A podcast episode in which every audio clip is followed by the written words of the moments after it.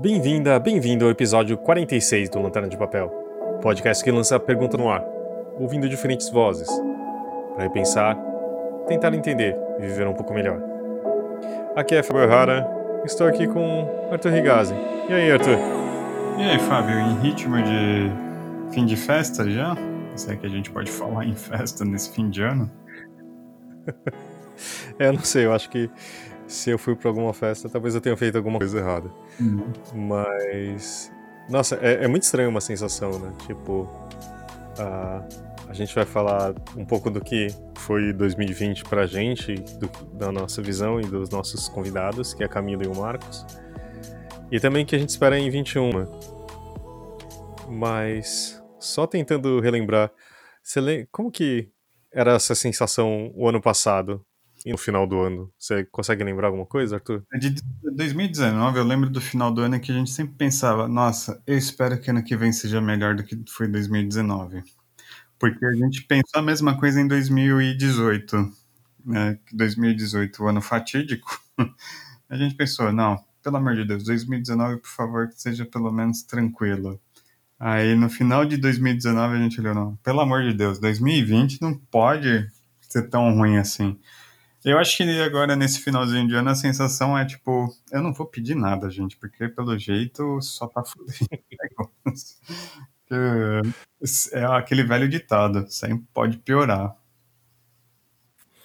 É, isso realmente é, mostrou bastante. E eu, eu tava pensando muito também na, na coisa das festas, né? A gente falou tal. E de como a mudança de ano. Uh, é, é, algo, um ritual importante, né? Uhum. Acho que algum dos nossos convidados mencionou isso. E de também do tipo, putz, é, geralmente você tá mais cansado, a sensação. Mesmo não é que você vai tirar férias ou você dá uma parada, mas o fato de mudar, trocar a folhinha, sabe? Trocar o ano, dá a impressão que você tá é, renovando um pouco, pelo menos suas esperanças, né? Uhum. E a sensação que é, acho que a gente carregou esse ano e, e sei lá. A única coisa que a gente, se puder definir o ano, acho que é falar o quê? Pandemia, né? Ah, é isso. Beleza. Não, é, é, esse ano, assim, tipo, você não dá para passar sem pensar nisso, porque literalmente desde o carnaval que a pandemia tá infligindo gente, né? Mesmo que você não tenha ficado em quarentena, né, não tenha conseguido fazer isolamento, seja por qual motivo tenha sido, desde questões de trabalho, coisa, é, a sua vida foi afetada, né, pela pandemia. Isso é inevitável. Eu acho que é engraçado que a impressão que o, o que você vê na TV ou lê nos jornais ou algo parecido sempre foram coisas muito meio abstratas, né? Uhum. Do tipo, é, que a política, alguém falando, fazendo alguma coisa, e claro que você sente o que está acontecendo, mas acho que a impressão que deu é que nunca foi tão é, duro ou forte esse golpe, né? E acho que no começo ali, no começo de março, que quando finalmente se tornou uma pandemia oficialmente, né? Que é algo que afetou grande parte do mundo, o mundo inteiro praticamente e de como isso pesou na nossa vida, né? Uhum. De, eu acho, e, e de como é, a gente realmente se tornou mais frágil, ou a gente se realizou nisso, né? É, eu acho que o, a pandemia, assim, não que a gente tenha se tornado mais frágil, mas a gente teve mais consciência dessa fragilidade, né? O ser humano, é, é frágil por natureza, assim, gente. A gente é um saco de líquido ambulante. E eu acho que a pandemia mostrou que não só fisicamente, na né, nossa fisiologia, ela é muito sensível, como também toda a nossa estrutura da nossa cultura, né? Não só nossa natureza, ela é frágil como a nossa cultura, né? As nossas economias, elas são extremamente delicadas. Você vê, um vírus conseguiu paralisar todas as nações do mundo, né? Todo o comércio mundial ainda está tentando se re recuperar e se reestabelecer nesse nesse cenário de pandemia. a economia aqui no país está completamente desregulada justamente por causa das questões de importação, né? E, e isso afeta várias esferas, né? Tipo, desde a da questão política, econômica do governo de Brasília, por exemplo, falando, quanto no dia a dia, né? Só pensar o preço do óleo de soja, que é um produto básico no, no país e que aumentou absurdamente. E não foi só isso, né? Todos os alimentos aumentaram, teve aumento de preço e num cenário em que as, muitas pessoas estão desempregadas. Então, assim, um,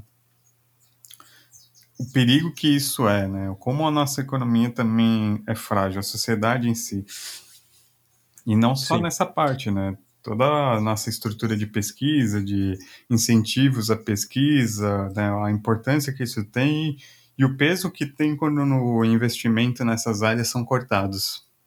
É, a, talvez se a gente tivesse é. tido um investimento maior, a gente já estaria sendo vacinado hoje.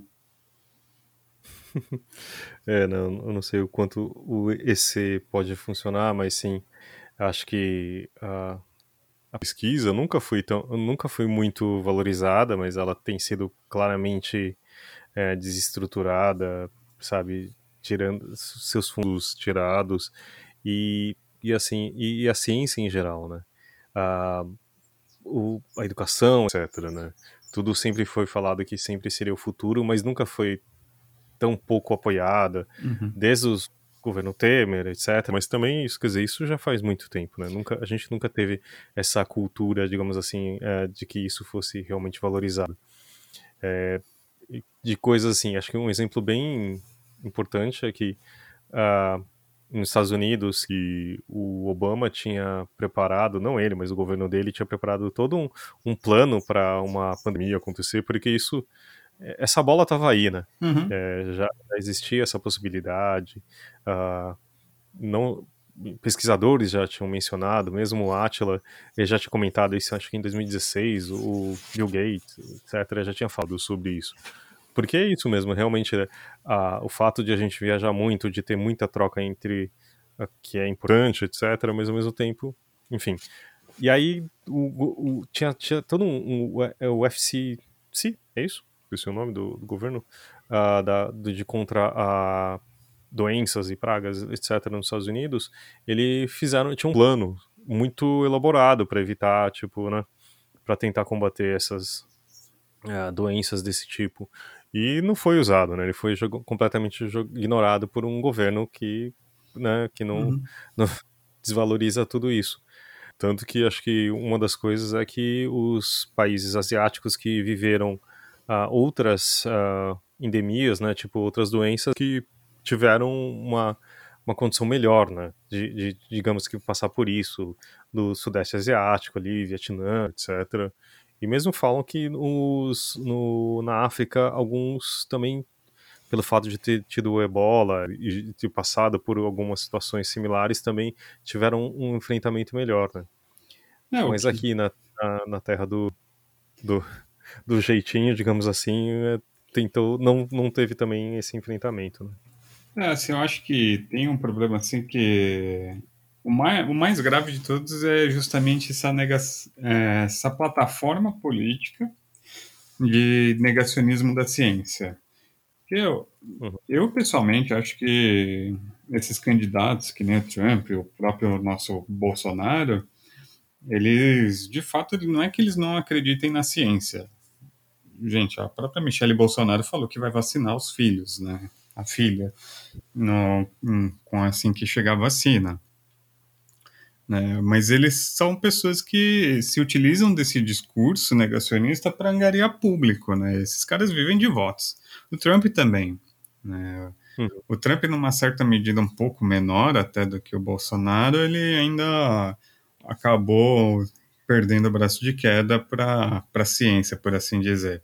Ainda mais porque acho que nos Estados Unidos as agências funcionam de uma forma um pouquinho mais autônoma apesar que teve a discussão no começo da pandemia lá sobre a questão principalmente do fechamento, né, do lockdown, essas coisas, teve uma, um debate maior. Mas, é, de qualquer forma, assim, é, essa potencialização que se dá esse discurso que nega a ciência é muito perigoso. Assim, a ciência é isenta de erros? Não. A gente escutou, no, acho que no nosso episódio sobre ciência, a gente escutou pessoas que mostram que não, não, não é isento de erro. A questão é o método, né? Que é justamente procurar sempre estabelecer aquilo que é em busca da verdade, justamente para melhoria das condições humanas. Eu acho que. É, só para lembrar que alguns dos, dos, medicamentos que começaram a ser usados e foram usados politicamente, inclusive, tiveram alguns sinais de. É, mas enga, enga, com resultados enganosos a princípio, né? É. Depois demonstrou-se, a ciência mostrou, falou, então, isso não funciona. Né? É. Então, assim, é, é, a busca de, de, de na, errando, mas também busca, uh, falando, admitindo esse erro e buscando uma sair resultados, é, não resultados, mas algo melhor e algo mais uh, menos envesado, talvez, né? É, eu acho que assim, desse ano de 2020 isso ficou muito marcado, né? A, o quanto esse obscurantismo, esse neo-obscurantismo, né, esse recrudescimento para ideias assim, sinceramente, ideias retardadas sobre o mundo, né, elas podem causar danos reais, né. A discussão sobre se a Terra é plana ou não parece inofensiva, mas é a mesma linha de raciocínio que leva uma pessoa a negar a validade de uma vacina. Porque Sim. a lógica não está em torno do fato em si ou do coisa, mas de uma opinião pessoal que é embasada nos pensamentos purpurinas que alguém sonhou durante a noite. E, e é perigoso, né? Não é questão de opinião, né? Aí não é tá. questão de opinião. É? é? exatamente. que é o, assim, o problema é quando o, o presidente de um país ele se aproveita desse discurso para fazer carreira política. Mas, uhum. meu, o Bolsonaro provavelmente não acredita no que ele está falando, gente. Assim, né? Ele só sabe que ele precisa ter um público para ser eleito de novo em 2022. E esse público justamente gosta desse tipo de discurso. É, não, tanto que eh, ele muda muito, a gente viu, né, durante esse ano, a mudança. Jogar uma coisa, não pegar, mudar, voltar atrás, ou aumentar o tom em cima daquilo, né? Uhum. Eu acho que o uso dessa, desse falatório é, é muito é, muito bem usado, digamos assim, né? Realmente, uhum. não, eu acho que não é a questão de, de negacionismo, mas de, de, de utilização daquilo para o bem próprio, né? É. Para um ganho político, né? Isso que o que eu considero é, um ponto que longe, longe que não justifica, né? É, mas o que eu considero um ponto positivo desse ano, justamente, é o que a ciência se tornou de novo tema em voga e se tornou de fato assim a, é, são cientistas que vão nos ajudar a superar a pandemia. E eu acho que a grande maioria da população mundial concorda que a vacina é uma coisa boa. É, assim eu acho uhum. que também assim tem um ruído na internet que acaba dando muito eco para algumas vozes mais solitárias né? E não dá eco suficiente para as vozes mais racionais, mais lógicas, ou pelo menos que estão buscando de fato uma melhoria do mundo. Né? E isso é muito perigoso. É, então, é, é que realmente acho que existe um outro tipo de negacionismo, inclusive, que a coisa anti-vacina também não é só nesse campo político, né? Mas uhum. também naquele campo do, como posso dizer, Vou usar uma coisa muito entre aspas, assim, é, mas é algo tipo meio esotérico, sabe? Uhum. De que eu vi uma pessoa postando no meu timeline falando sobre que não gostaria de usar vacina, que não usaria porque o corpo é um templo, que ele não poderia ser blá blá blá blá blá blá blá, blá sabe? Eu assim, sério, é, e, e, eu acho que é, o entendimento, que eu acho que é uma outra coisa importante que, que rondou esse ano, é a questão que a gente não está sozinho, né? A gente vive em sociedade. Uhum. E acho que grande parte do lockdown, da máscara, é, da quarentena, do distanciamento social, é exatamente nisso, né? De você, assim, você, o seu, os seus atos influenciam no, no ato do, do próximo. Uhum. Né?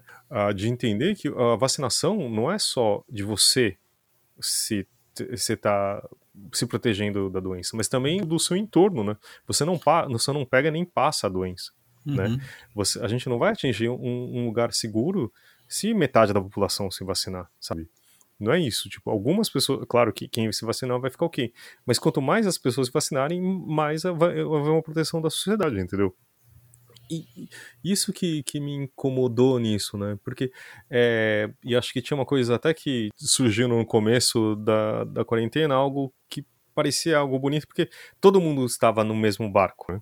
Uhum. Acho que assim, tipo, não importava a sua classe social, de certa forma, tá bom, vai, digamos que os mais privilegiados, da classe média para cima, é, sentia que todo mundo estava em casa, que queria se proteger, ou todo mundo estava assustado, na verdade, né? Uhum. Tinha muito do medo. E tinha, falou assim, ah, acho que talvez a gente saia daqui com um mundo melhor. Você lembra, não sei se você lembra disso, né? E eu acho que ah, depois disso a gente percebeu que a gente está no mesmo mundo, só que a gente não vive nos mesmos andares, né? Nos 20, no, no, no, a gente não pisa no mesmo, nos mesmos lugares, né? Uhum. Assim, eu acho que a ideia de que o mundo vai se tornar melhor, as pessoas vão se tornar mais humanas, isso é uma balela sem fim, gente. É, o ser humano é cabeça dura, a gente vai cometer os mesmos erros e a gente vai fazer as mesmas merdas.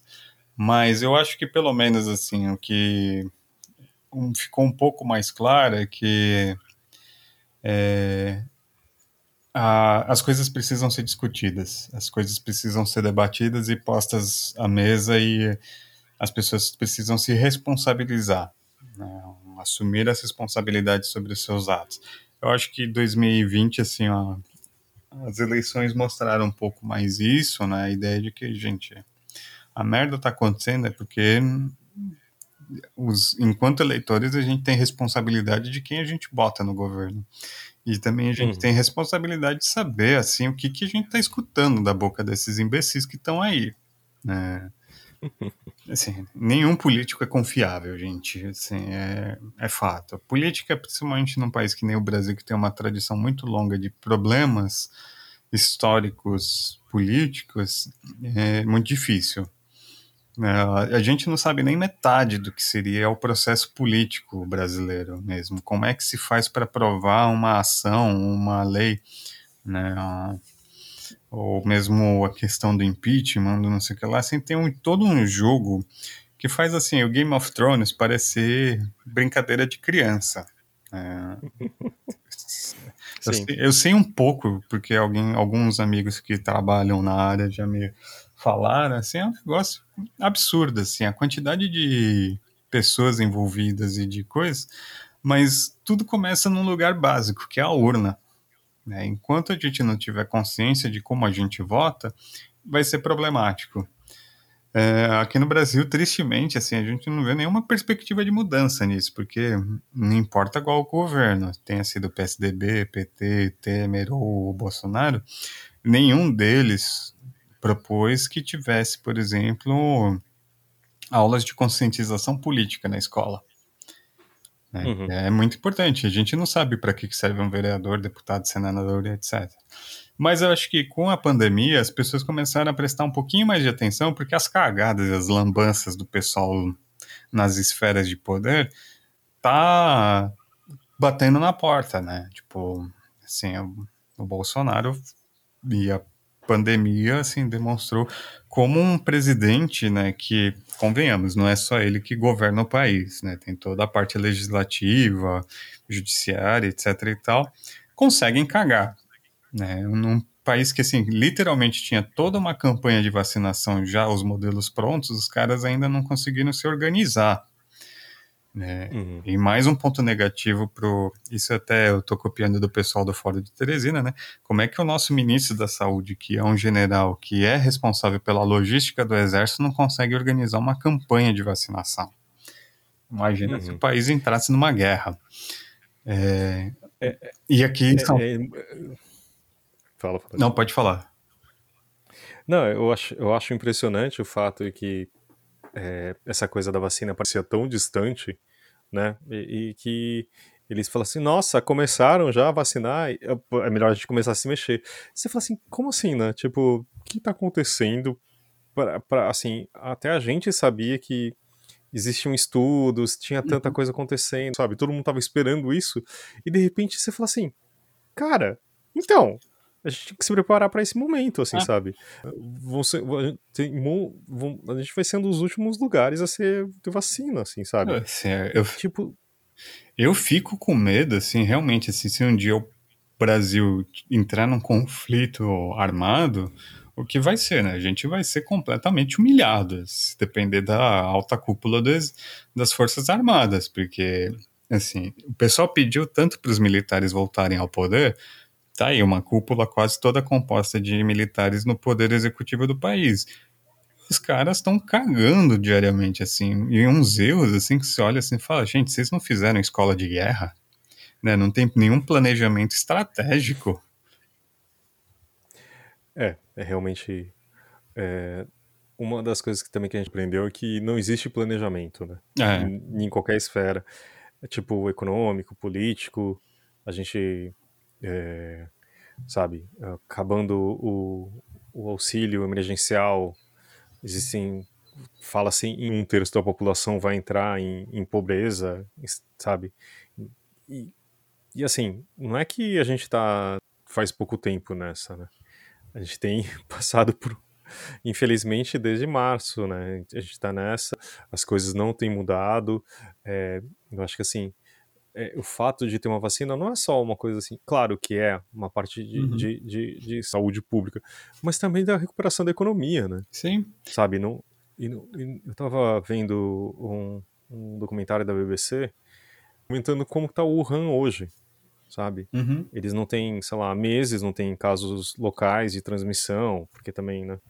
Afinal, é, é algo. Eles estão. tem um poder teocrático meio forte lá, então eles, o governo se mexe, todo mundo tem que obedecer, etc. Mas enfim, é outra coisa, situação. E falam que, assim, tipo, a economia não se recuperou, porque as pessoas não estão saindo também, porque mesmo não tendo casos, é, as pessoas não saem tanto, né? Elas não querem e também elas têm medo da questão econômica, tipo, porque é isso, todo mundo tá mais devagar, tá que não fala assim, não sabe se vai ter emprego depois. E aqui você acha que vai acontecer o quê também, né? Tipo, é, acho que a impressão que acho que na fantasia que a gente vivia, no sentido, ah, de ah, acabando esse ano, as coisas vão melhorar, ou a, a quarentena ia acabar de uma forma mágica e todo mundo ia sair na rua, se abraçar e todo mundo ia pular um carnaval fora de época, sabe? É, é um pouco isso. Que infelizmente, assim, já daqui a. De, o, o- depois de alguns dias que o episódio ser publicado, a gente vai mudar de ano, mas não quer dizer que né, as coisas Uhum. vão ser mágicas, infelizmente. Né? Mas é, tudo isso mostra assim que o governo que a gente está aqui, e aí a gente pode falar tanto federal quanto estadual, Não, quanto certeza. na prefeitura, não existe nenhum tipo de planejamento assim, sabe? A gente está em número de casos alarmantes, a gente vê em todos os lugares que assim, por que, que a gente não, ninguém fala de novo em quarentena, sabe? Tipo, porque é todo mundo aqui eu acho que é uma coisa assim, todo mundo finge que não tá acontecendo nada. As pessoas se acostumaram com a situação, sabe? Todo mundo tá correndo mais riscos e tipo tudo bem, porque na verdade é, é uma coisa assim, é, essa aquela porcentagem que sempre falavam que a gente tem 1% de morrer, de pegar doenças, etc, etc. E parece que todo mundo tá, tá bem com isso, né? Uhum. Porque ah, no final, não é tipo, se fosse que a gente estivesse vendo coisas horríveis, uma guerra, coisas explodindo, ambulâncias, sabe? E não é isso que a gente vê, né? Não, não tá do nosso lado, a gente não vê isso acontecer, a gente só acompanha como números que a gente já ficou des- dessensi- dessensibilizado a respeito, né? Então, a gente tá realmente em algo complicado, no mínimo que eu posso dizer. Não, com certeza. Vamos ouvir a conversa também, vamos colocar os nossos convidados. Uh, a gente ouvir primeiro o Marcos Vinícius Batista. Ele é jornalista, historiador e psicólogo e sempre pa- participou aqui várias vezes do nosso programa. Ele vai falar um pouquinho sobre como foi 2020. Olá, meus amigos do Lanterna de Papel. Só nas últimas 12 horas eu tô gravando esse meu depoimento no dia 26 de dezembro e estou aqui em Santos, no litoral de São Paulo, para poder localizar o nosso ouvinte. Nas últimas 12 horas, houve aqui em Santos, no bairro da Vila Telma, e na cidade ao lado, São Vicente, Santos e São Vicente que compõem a ilha de São Vicente, lá no bairro Tancredo Neves, em São Vicente. Nesses dois bairros que eu mencionei, houve duas festas que reuniram milhares de pessoas nas ruas, praticamente todas elas sem máscara. A de São Vicente, inclusive, tinha um nome: Pagode do Covid. Eu acho que essas duas grandes festas elas simbolizam em parte o que foi o ano de 2020. O ano de 2020 foi um ano muito difícil para a maioria esmagadora dos brasileiros, seja no aspecto econômico, o desemprego batendo recordes, seja na mudança das relações sociais e seja também na questão da saúde pública com o mau planejamento, a má organização, as mesquinharias políticas eleitoreiras dos nossos líderes. Mas, acima de tudo, essa pandemia, que é o que me lembra 2020, ela mostra, ela revela muito do que nós somos.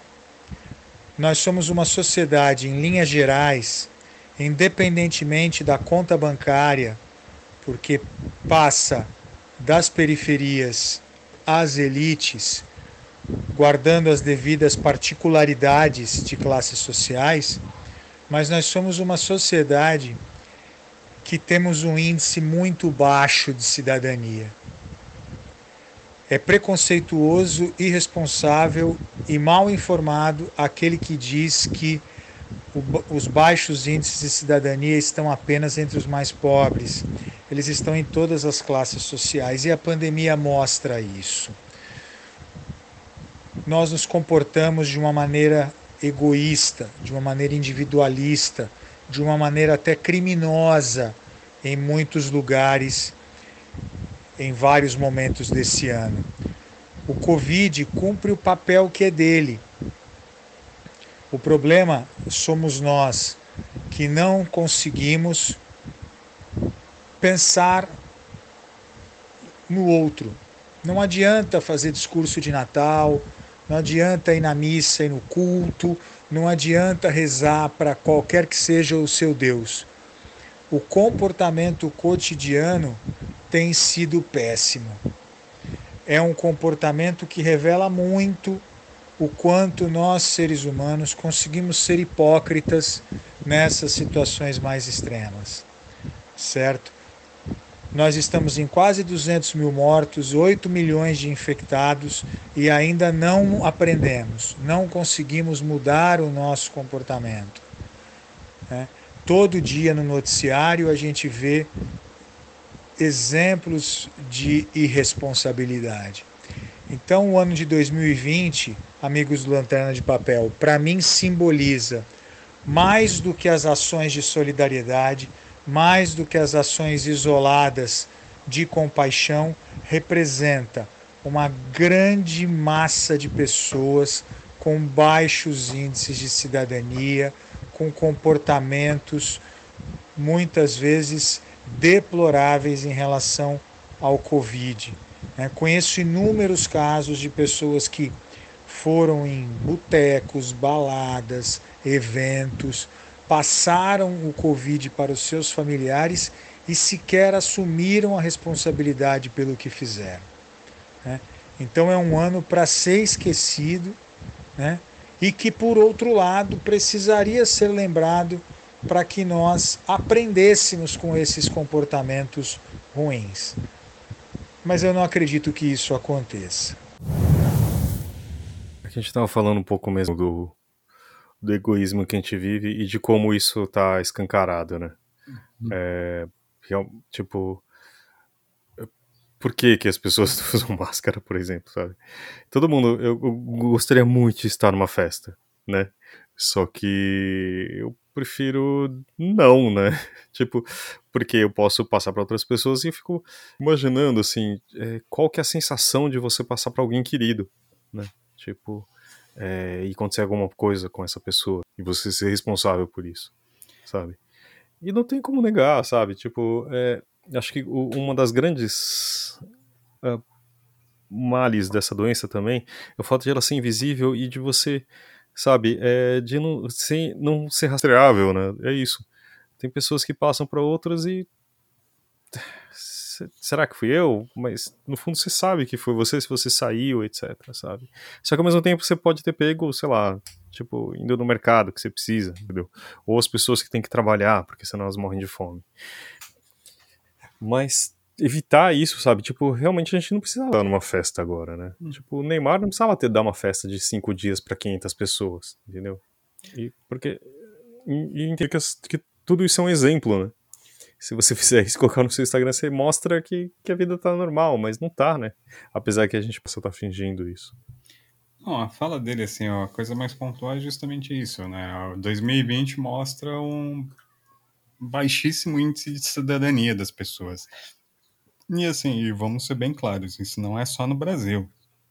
Isso é no uhum. mundo todo tem essas pessoas e, é uma linha de pensamento que tem aumentado, justamente. No Brasil sempre foi uma constante, mas você vê que é uma ideia que está se espalhando pelo mundo, né? Assim, quantas manifestações a gente não viu ocorrendo pelo mundo contra os lockdowns? Né? Uhum. Na Espanha, na Itália, na Alemanha mesmo. Em muitos lugares ocorreram isso. Quantas pessoas nos Estados Unidos não protestaram contra a obrigatoriedade do uso de máscara, gente? É, uhum. Que mostra justamente uma mudança na perspectiva desses países cuja o, o orgulho da cidadania né, era muito comum tem entrado num declínio, assim, justamente por causa de uma polarização política que tem se estabelecido, que tem privilegiado um discurso extremamente egoísta, né, e egocêntrico do eu, né, é, um, é uma falsa ideia de que você se faz sozinho no mundo. Gente, isso é besteira. Né? Assim, enquanto que você vê nos países asiáticos, né, no Japão, na Coreia, na Indonésia, né, nos países próximos à China e na própria China, né, que na China por motivos mais autocráticos, por assim dizer, é, mas também uma ideia de coletivo muito grande, né, de cidadania nesse sentido de que você faz parte de uma de um, de um coletivo de pessoas, que você faz parte dessas pessoas e que você é responsável pelos seus atos dentro dessa sociedade. Né? Eu e o Fábio, a gente pode falar com um pouco mais de propriedade sobre a sociedade e a cultura japonesa. Os japoneses têm muito essa noção do lugar onde elas estão dentro de uma sociedade. Às vezes de uma forma até opressora, né? No Japão é até um problema essa ideia de que você sempre está dentro de uma sociedade que é mais importante do que sua própria individualidade, né? Sua individualidade conta a partir do seu esforço em prol dessa sociedade. Tanto que no Japão uhum. sempre foi prática, assim, você tá doente, assim, você tá com uma rinite, que seja, você usa máscara. É, é de bom tom, é o mínimo que você pode fazer é isso. Né? Você não assou o nariz em público, você tenta ser o mais discreto, vai no banheiro, essa questão da saúde pública no Japão sempre foi prioridade, né? em muitos países orientais eh, da Ásia isso é muito comum, e muitos países do leste do, da Europa também era comum, né, um pouco dessa educação, e isso meio que, de alguma forma, parece que tem tido um discurso que mina as fundações desse discurso. E aqui no Brasil a gente sempre viveu meio que no cada um por si e Deus contra todos, né? A pandemia tem mostrado muito isso, né? A, a minha vontade se sobressai às, às minhas próprias responsabilidades enquanto cidadão. Né? E cidadania, uhum. justamente, você tem direitos e você tem, principalmente, responsabilidades com o outro. É, a ideia de... É, E, e é isso que você falou, né? A ideia de você não precisa nem ser um parente, gente. Assim, a ideia de que você pode ter transmitido uma doença mortal para alguém e essa pessoa morrer ou ficar com sequelas incuráveis para o resto da vida, as pessoas não fazem essa reflexão. Esse é o problema. É, eu não uhum. consigo imaginar assim. Eu fiquei com pânico essa, essa pandemia inteira, porque meu pai, quando ele estava vivo, ele não tinha um rim né, por causa de uma cirurgia. Então, assim, é o primeiro órgão que esse vírus ataca. Ele é portador de câncer, diabético, hipertenso, etc. Então, assim, eu, enquanto filho, tinha a responsabilidade de não chegar perto do meu pai. É, e, uhum. e você imagina, sabia que ele estava com um câncer grave de pulmão. É, imagina você, enquanto filho, se negar a possibilidade de ver seu pai com medo de que você possa levar para ele um vírus que possa matar ele. E, e, é um pensamento que não deve ser só dentro da esfera familiar e pessoal. Assim, você sempre a vida de uma pessoa assim é um objeto muito precioso, né? E que você não tem como repor isso. E parece que às vezes falta essa reflexão. É, porque tipo, é, são se você vai num bar, você pode passar pro para quem uhum. te atende ou quem tá no, cuidando do carro, sei lá o que, entendeu? Todo mundo que tá em volta, né? Uhum. E não é questão só de você, ah, não vou pegar, ou eu não me preocupo com isso, ou sei lá o que, entendeu? É, e no final, porque também é, essa saída é um pouco é, imediatista, né? Tipo, uhum. ah, não, não, aguento mais ficar em casa. Sabe? Obviamente ninguém aguenta mais, né? Não, não é questão disso. Se, se fosse só por estar tá de saco cheio, né? Tantas coisas poderiam ser diferentes no mundo, ou pela minha vontade, né? Eu acho que é um pouco, sei lá, me dá uma sensação de tipo de imaturidade mesmo, né? Não, de, tipo, putz, cansei, é, agora foda-se tudo. Né? Não, e assim, cara, você tá cansado de ficar dentro de casa, não quer dizer que você não possa sair de casa. Você pode caminhar, você pode fazer coisas assim que não é ir numa festa com mais de 100 pessoas. Não é ir num lugar fechado. Tipo, ah, você não quer, aguenta mais comer a sua comida em casa? Você não precisa nem pedir para entregar, você pode ir no lugar buscar, levar é, coisa para casa. você quer dar uma volta, dá para sair, dá para beber, assim, tipo, você não precisa ficar enfurnado, você não precisa ir na porra da Love Story lá no centro de São Paulo com mais de 200 pessoas juntas. E agora vamos ouvir a nossa querida Camila Pisa também, falando um pouquinho sobre uh, das nossas perguntas de hoje, que é um pouco de do que foi 2020 e que ela espera de 2021. Ei, Fábio, Arthur, todos e todas do Lanterna de Papel, como é que vocês estão? Aqui é a Cami Pisa e eu agradeço mais um convite para falar no que eu imagino ser o último episódio desse ano e falar sobre o que, que eu levo de 2020 e o que, que eu desejo para 2021. Estou é, aqui pensando, já gravei várias tentativas, já escrevi, já coloquei no papel o que, que eu levo desse ano e a sensação de estranheza dessa pandemia que ainda não acabou e que provavelmente a gente ainda vai escutar muito sobre tem me deixado num lugar muito incerto, inquieta, onde eu posso falar de algumas coisas, mas eu acho que o que eu sigo levando é essa tensão, é, a intensidade, um certo medo é, que pairou pelo ar desse ano e que segue aqui comigo. E um respeito muito grande em poder falar das minhas experiências, mas sabendo que é, foi um ano difícil e tem sido e vai seguir sendo um ano difícil, sofrido, com muitos desafios por percorrer. É, dentro disso, acho que o lema desse ano é achar o conforto dentro do desconforto, né?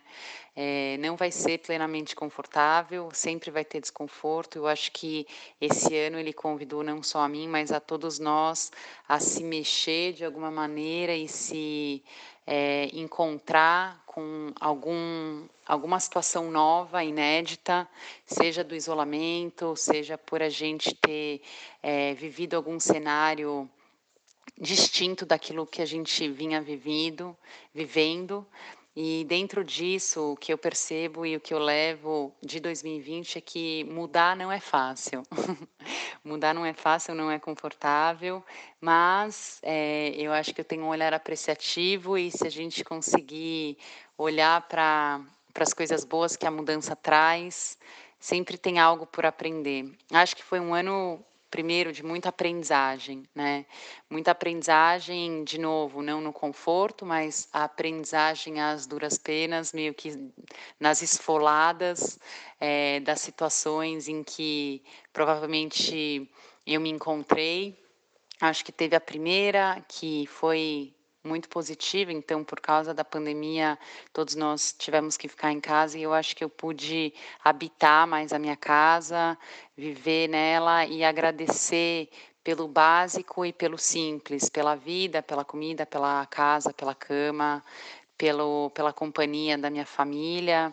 Enfim, entender que só ter as minhas necessidades básicas atendidas já é muita coisa acho que tem também essa complexidade né, da vida, onde é, a gente percebeu e ficou muito escancarado as diferenças, as desigualdades, as injustiças, as dores de é, minorias majoritárias é, e todas essas pautas de raça, de etnia, de gênero que vieram à tona esse ano. Eu acho que isso é uma coisa que não tem como não levar comigo é, para o ano de 2021 e que se iniciou nesse ano de 2020, que foram algumas conversas sensíveis, delicadas, duras, mas que foram muito bem apoiadas por uma rede de apoio de mulheres, onde eu consegui estudar um pouco sobre algumas africanas que lutaram algumas lutas com ferramentas de não violência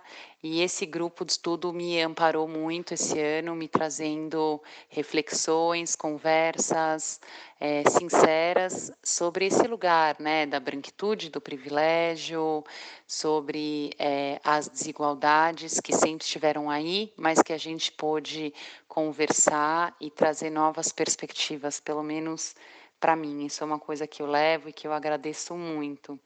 É, eu agradeço também aos encontros virtuais ou os presenciais com as poucas pessoas que eu vi. É, acho que eles ganharam essa tônica. Tudo que é mais basal, assim, mais essencial, ganhou um novo lugar para mim nesse ano. É, eram coisas que estavam aí disponíveis para gente quase que no automático e eles ganharam uma nuance de maior consciência do quanto tudo isso me fortalece na minha experiência de vida e é maravilhoso. É, acho que veio também esse ano muito a impotência, o, o não conseguir, as falências, os fracassos, as dificuldades, as frustrações, elas estiveram muito comigo esse ano e junto delas eu encontrei o apoio de algumas pessoas, as conversas, o diálogo, o coletivo, o fazer junto. É, isso me fortaleceu muito. É, e acho que dentro desse grande caldeirão de experiências e de exposição de notícias das mais variadas, das mais dramáticas, sombrias, as mais bonitas, eu vi também humanidade, né? Então, o quanto essa possibilidade de articular a rede é, e resolver algumas questões que são mais coletivas, né? Que são tão para além do meu micromundo, é uma coisa que me fortaleceu muito, assim, o poder da internet, o quanto ele possibilita é, com que não só eu, mas muitas pessoas movam muitos pauzinhos para a gente conseguir transformar. Eu acho que foi muito bonito e, e ver e olhar esse ano como um marco e a internet como uma ferramenta que amparou muito a gente dentro de todo, todas as limitações que a gente viveu é uma outra coisa que eu fiquei não só refletindo sobre, mas eu pude ver que trabalhos que eu jamais imaginei que eu poderia fazer, eu passei a fazer nesse ano por causa da internet.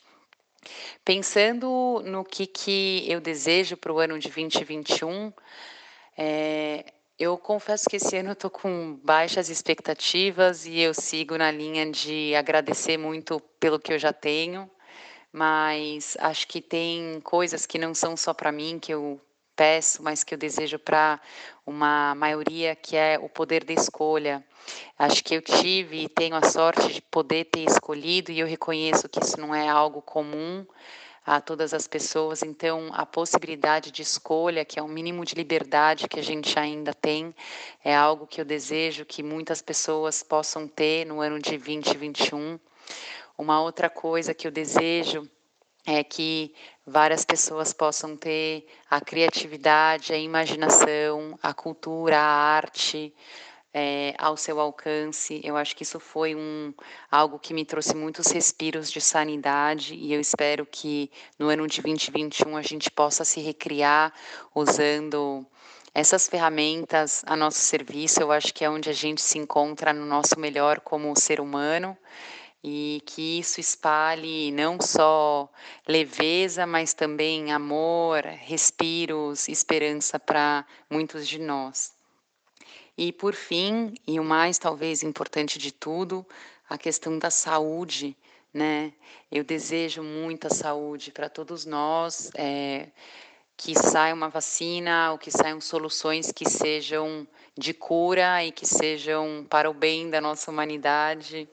É, eu desejo fé também, junto, que a ciência ela siga se fortalecendo e ganhando lugar, assim como é, os especialistas de saúde. Eu acho que isso foi uma coisa muito bonita nesse ano, onde o, a saúde, a ciência e a fé, eu vou colocar lá junto, foram três pilares de sustentação muito importantes para trazer respiros de esperança para a gente, que é, elas sigam se desenvolvendo com seu devido lugar social e valorizado por muitos de nós.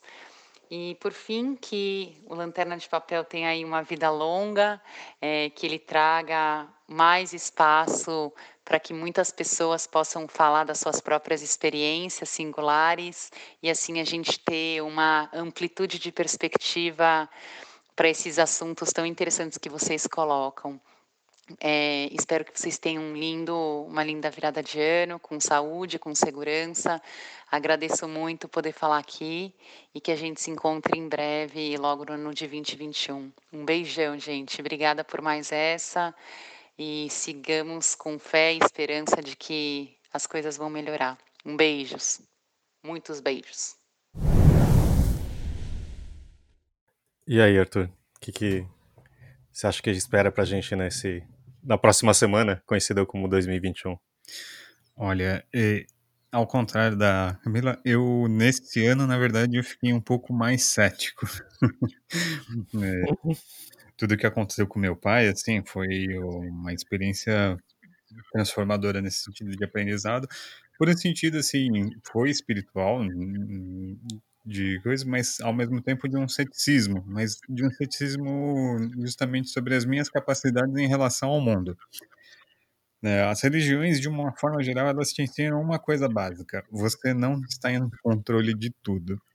2020 foi um grande aprendizado nesse sentido, assim, tipo, tem muita coisa que foge ao nosso controle que a gente não tem a gente só pode lidar com o nosso sentimento de impotência. De 2021, o que eu espero é não esperar nada. Eu, realmente, assim, eu, eu, vamos ver o que acontece, gente. Porque eu não vou criar planos, né? É aquele velho ditado, né? Que, tinha, que eu sempre tenho, né? Espere pelo melhor, prepare-se para o pior, eu já não estou mais esperando o melhor, eu só estou me preparando para o pior. Né? Porque assim, se der tudo ruim, pelo menos eu já estava preparado. Se der tudo certo, pelo menos é uma grata surpresa.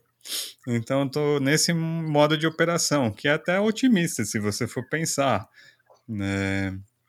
Mas 2021, assim, eu sei que magicamente as coisas não vão mudar.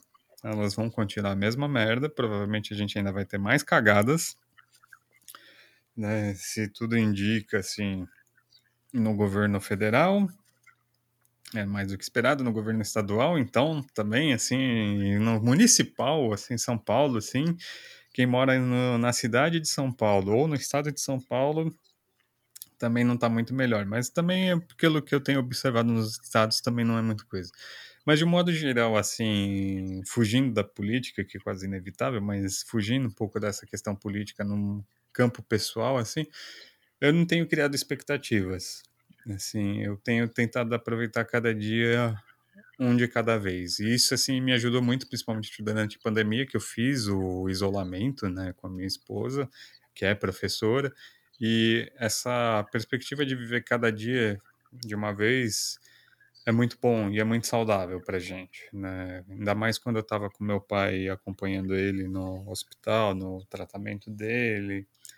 Isso foi muito importante para manter a minha sanidade, né? De você aproveitar cada dia que você tem ali, né? Ainda mais no meu caso, que meu pai, obviamente, estava, para mim, já estava mais do que óbvio que ele viria a falecer, eventualmente, eu não saberia quando. Então, aproveitar aqueles instantes, por mais difíceis que fossem, foi muito importante, principalmente para mim agora nesse período de luto. Né? Então, eu acho que isso foi uma lição para mim que eu quero levar para o resto da vida, que é justamente assim. Aproveita cada dia. Pode estar uma bosta, cara. Mas amanhã pode ser muito pior. Assim, então é, um, é, um, é, um, é uma filosofia meio bizarra e meio negativa por um lado, mas também otimista por outro, porque você meio que vive o presente nesse sentido. Isso é muito importante, assim, porque, meu, o amanhã vai acontecer amanhã. E o que aconteceu ontem não tem mais como mudar. É, assim, você pode evitar as mesmas merdas que você já fez, mas tudo depende do que você faz nesse exato instante. Né? Eu acho que é muito importante as pessoas também. Hum, eu acho que é um problema da pandemia é que as pessoas não pensam no presente. Né? Elas estão pensando, elas sempre jogam os problemas dela do presente para o eu delas do futuro. É a famosa filosofia da pia suja, né? Você deixa no final da noite, assim, você janta, assim, você tá cansado, você fala, ah, não, amanhã eu lavo. Aí assim você tem uma uhum. noite horrível, você acorda e aquela pia ainda vai estar tá lá para te receber de manhãzinha. Ou você acordou tarde, atrasado justamente porque estava cansado, e a pia ainda vai estar tá lá. E ela vai estar tá lá quando você voltar. Então, assim, às vezes, assim, lida com isso agora, que vai ser melhor para você amanhã. Né? Então, também é um pouco essa, essa atitude diante do mundo. É, ou a gente, aqui, eu acho que a diferença é que antes a gente saía, uhum. não via a pia. É. E se distraía nesse meio tempo, né? Mas acho que pensando é, que é, no final eu não tinha nem talvez pensado da mesma forma, mas sim, acho que é, evitar. A gente não, não consegue planejar agora, né? Porque uhum. a gente não sabe nem quando a gente vai poder sair, ter, sabe? Ponto. Uh, acho que o meu planejamento é, sei lá, gostaria muito de meu, minha próxima saída ser uma vacina, mas acho que não mas realmente e tem enfrentado, é, ficado comigo muito tempo. Agradeço minha esposa, meu filho por isso também, por eles terem aguentado passar por esse momento também. Mas não foi a coisa mais simples. Acho que isso é uma das coisas que a gente enfrentou, né? a gente estava aqui e, sem distrações em geral, em, na mesma paisagem, no mesmo confinado, né? E enfrentando os seus grandes, seus problemas e, e você mesmo, né?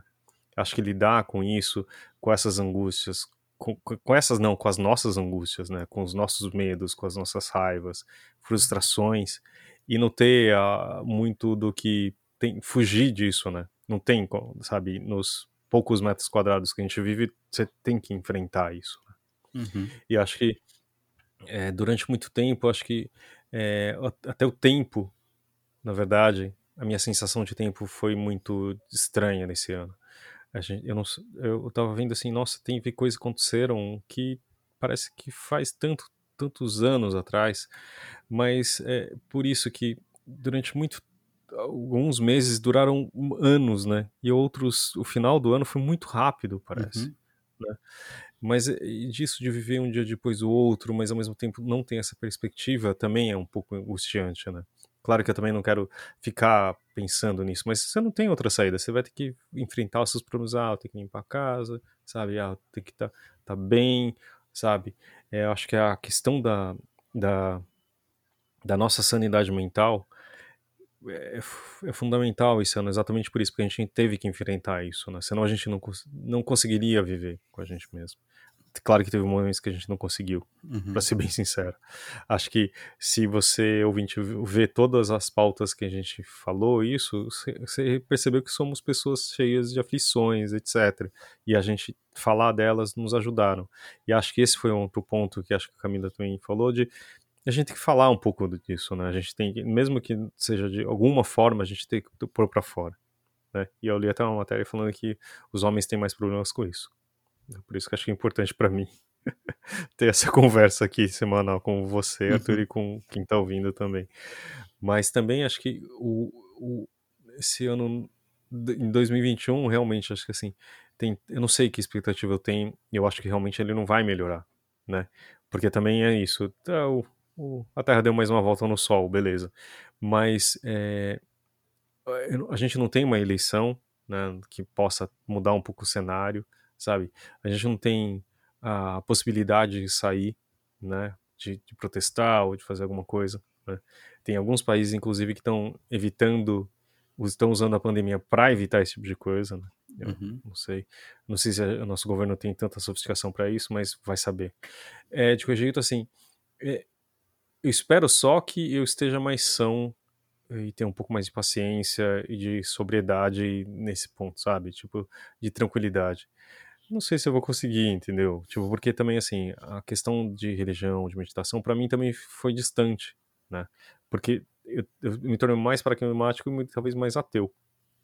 Porque achar também, assim, tipo, e, e para mim, assim, o, o, medo da morte é, se tornou muito presente e, tipo, e, e, acho que isso é uma sombra que nos, nos é, encobriu durante todo o ano, né? É, tipo, e é, e é isso que essa pandemia é também, né? Tipo, é, é, sempre. A gente tá muito próximo do que de algo muito ruim, que é a finitude da vida, né? Uhum. Eu acho que isso seja ruim para as pessoas, talvez é, seja um lembrante disso agora. Mas eu acho que tentar é, conversar com as pessoas e assim, e, e, e tá difícil, né? Porque, tipo, você vê certas coisas você me deu muita raiva, entendeu? Por que você não usa porra de uma máscara, sabe? Por que, que você não pensa nos outros, entendeu? E, e acho que em alguns momentos também eu não consigo, né? Então acho que tentar respirar, que é como fiz agora, e, e, e, tipo, ser uma pessoa melhor em relação às pessoas que estão ao meu redor, sabe? E comigo mesmo, e com, com a sociedade, acho que seja mais importante e acho que seja o que eu queira fazer e o que eu espero para o próximo ano. Nossa, isso para mim seria. Se todo mundo pensasse que nem você, Fábio, seria. O mundo seria muito melhor. Ah, eu tô falando que eu tô tentando, né? Não sei se eu consegui. Eu tô falando isso porque eu exatamente não consegui fazer isso esse ano, né? Não, assim, eu acho que se a gente se programasse mentalmente para tentarmos ser melhores né? Não só com a gente mesmo, seja, é importante a gente ser gentil com a gente também. Eu acho que uma coisa que esse ano me ensinou também é a me perdoar mais. Né? Que, uhum. Eh, como diz um, disse um professor meu, um, um, professor que eu tive uma vez, ele falou assim: o meu pior crítico sou eu mesmo. É, e é muito isso. Sim. Eu acho que também a gente tem que ter uma noção assim, dos, das nossas limitações enquanto seres humanos.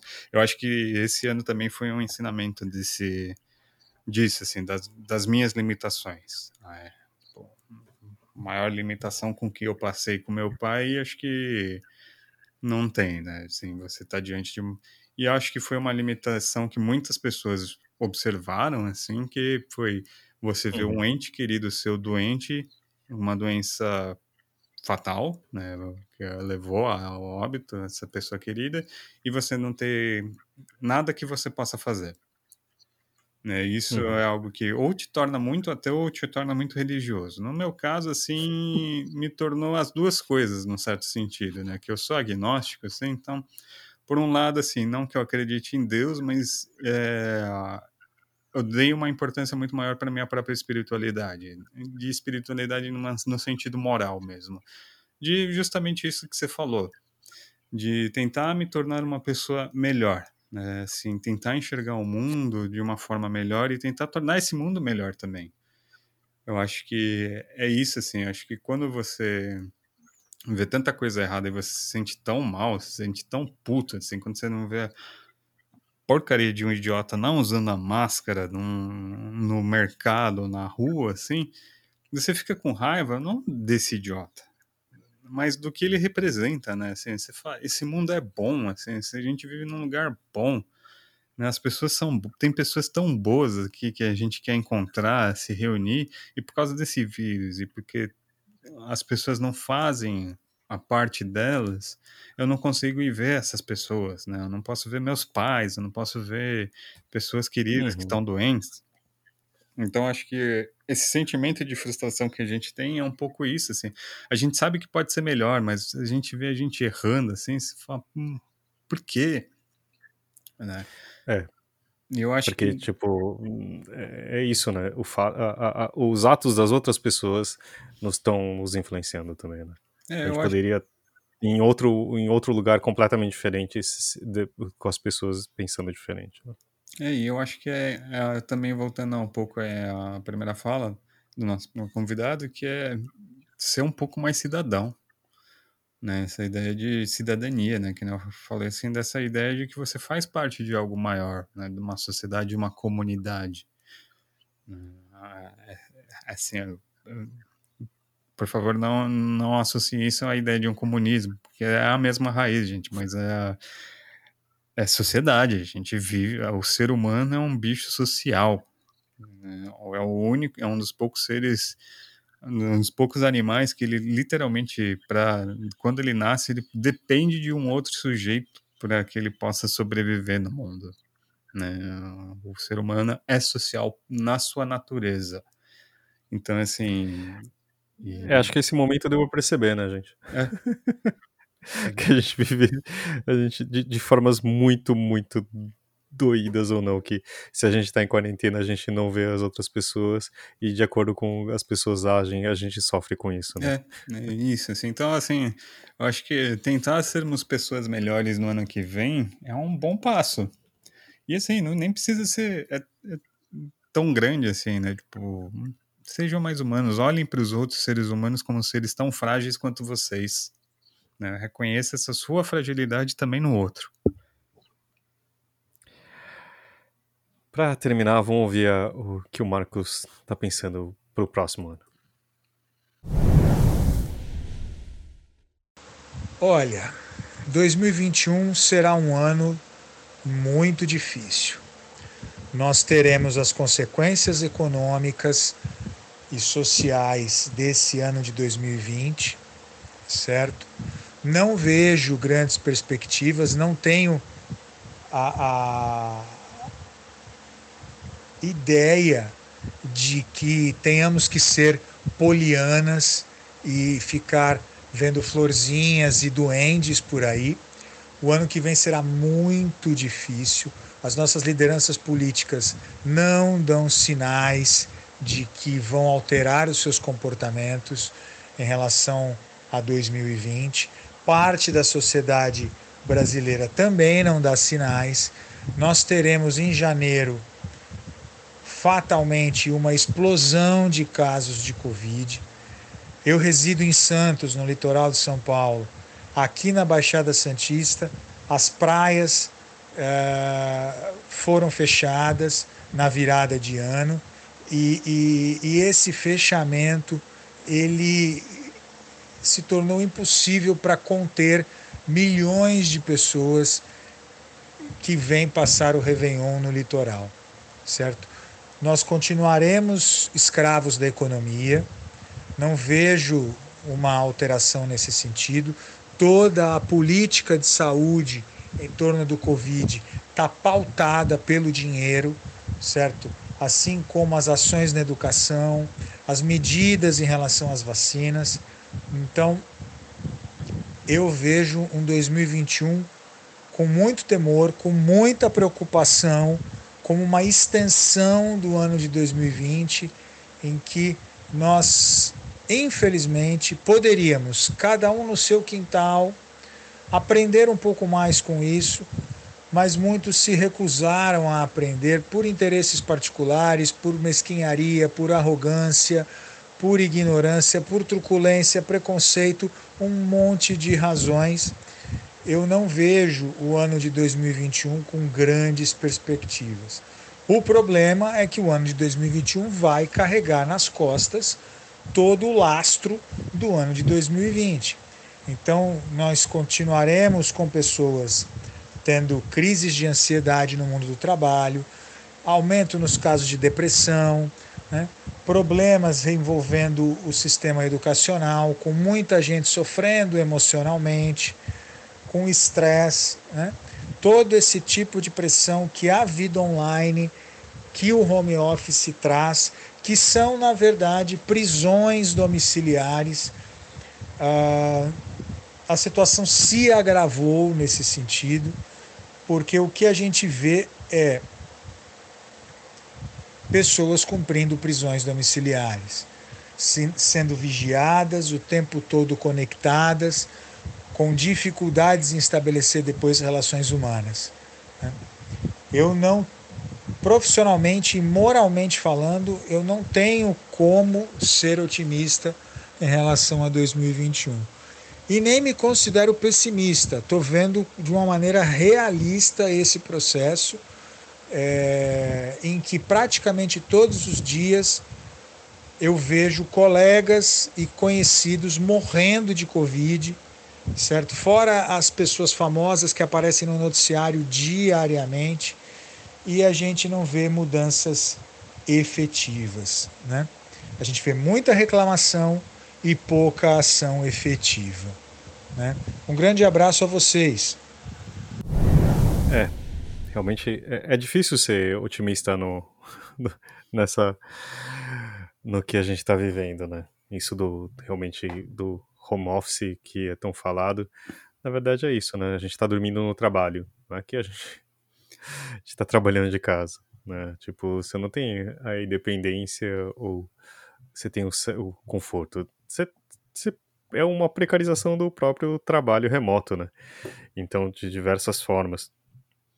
Assim, é, acho que ensinou muita coisa pra gente, tipo, como falou, da educação, da importância do professor, da importância da saúde mental, e, e nada disso a gente consegue batalhar, de, tipo, tentar resolver de alguma forma, né? Ou pelo menos tem alguma saída. É, o problema que a, a pandemia trouxe com esse home office é que ela escancara problemas culturais do trabalho. Né? Assim, a, primeiro que de fato a gente está vivendo numa espécie de na verdade assim a gente voltou à revolução ao período da revolução industrial né que você acordava, já ia para a máquina de costura trabalhar para alguma grande fábrica. Né? Você morava dentro do seu trabalho assalariado, que é a diferença da escravidão, né? do trabalho análogo escravo, que você daí ainda recebia. Só que aqui no Brasil a gente ainda tem uma cultura de trabalho que é da cultura presencial e que, por exemplo, a pessoa que faz o home office, ela nunca está fazendo o suficiente, né? porque justamente não tem o o capataz ali para ficar olhando se você está trabalhando ou se você está de pijama tomando uma cervejinha na frente da TV. Então, assim, é, parece piada, mas a lógica é essa de muitas empresas, né? Que se o cara não está lá na frente trabalhando, ele não está trabalhando de modo algum. É, eu sei disso porque minha esposa é professora, assim, e você vê que as escolas, de modo geral, a dela ainda tem um diálogo, mas tem muitas escolas, até a Escola Viva, estava numa polêmica que eu vi recentemente, que ela estava considerando que as horas trabalhadas online, ou os professores que não conseguiram fazer o home office, né, é, não fizeram a parte presencial, né, na, na volta às aulas, que foi opcional, é, eles estavam devendo horas. Uh, algo assim. Eu posso estar citando errado, mas é uma problemática assim que é comum em todas as escolas, né?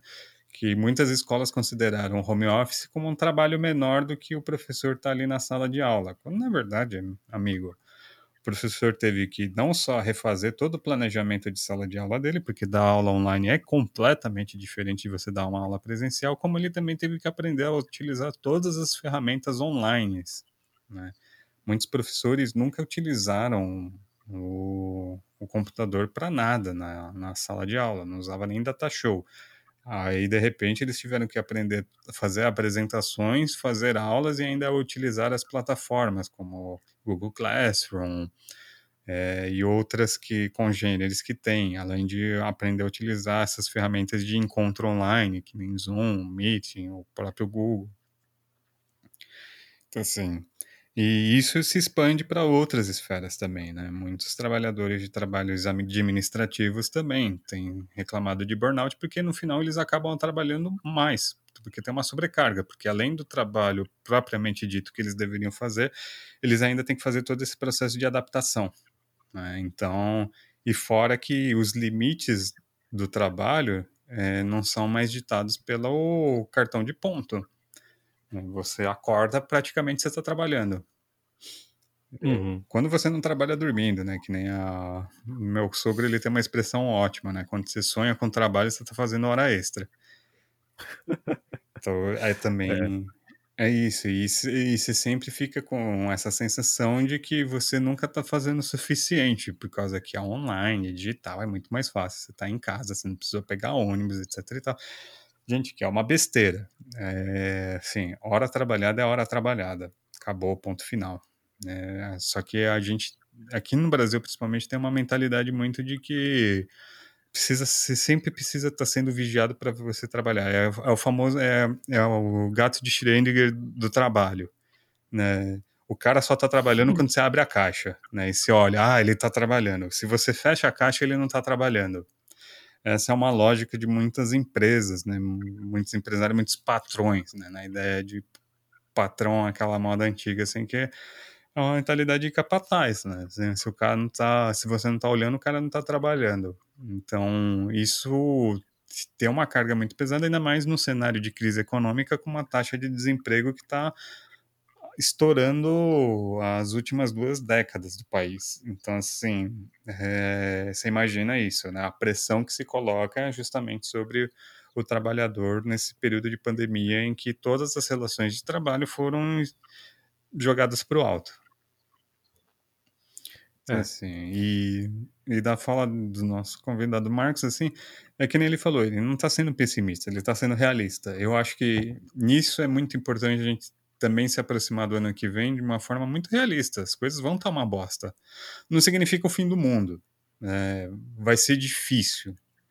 Mas é, tendo consciência disso, é, é, fica mais manejável. Não facilita, mas assim você consegue então estabelecer formas de como proceder.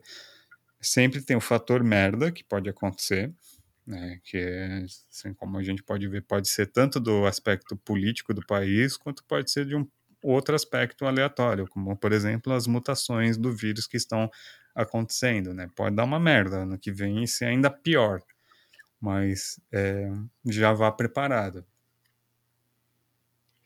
É. Realmente, o que esse ano que tá acabando mostrou aqui. Ah, sempre dá um jeito uhum. de piorar. Mas acho que é isso, né, Arthur? É um pouco do que. Ah, infelizmente tem poucas coisas boas, acho que, que tem, acho que não dá para levar, mas acho que o aprendizado que a gente teve nesse ano talvez seja algo importante, né? E encarar um pouco 2021 de uma forma quem sabe, não serena, mas sei lá, de uma forma mais razoável ou mais cuidadosa com a gente mesmo, né? Uhum. Então tá, obrigado ao Marcos e à Camila por participarem não só hoje, mas de vários programas. Obrigado você que está ouvindo por estar tá sempre presente aqui na nossa vida. É muito importante uh, vocês estarem aí, né, ouvindo a gente e também já sabem escreve pra gente no e-mail lanterna de papel podcast@gmail.com ou procura a gente nas redes sociais, principalmente no Instagram. Obrigado, Arthur, e que 2021 seja um ano melhor. Ou que não seja tão ruim. Obrigado, gente. Até a próxima. Obrigado.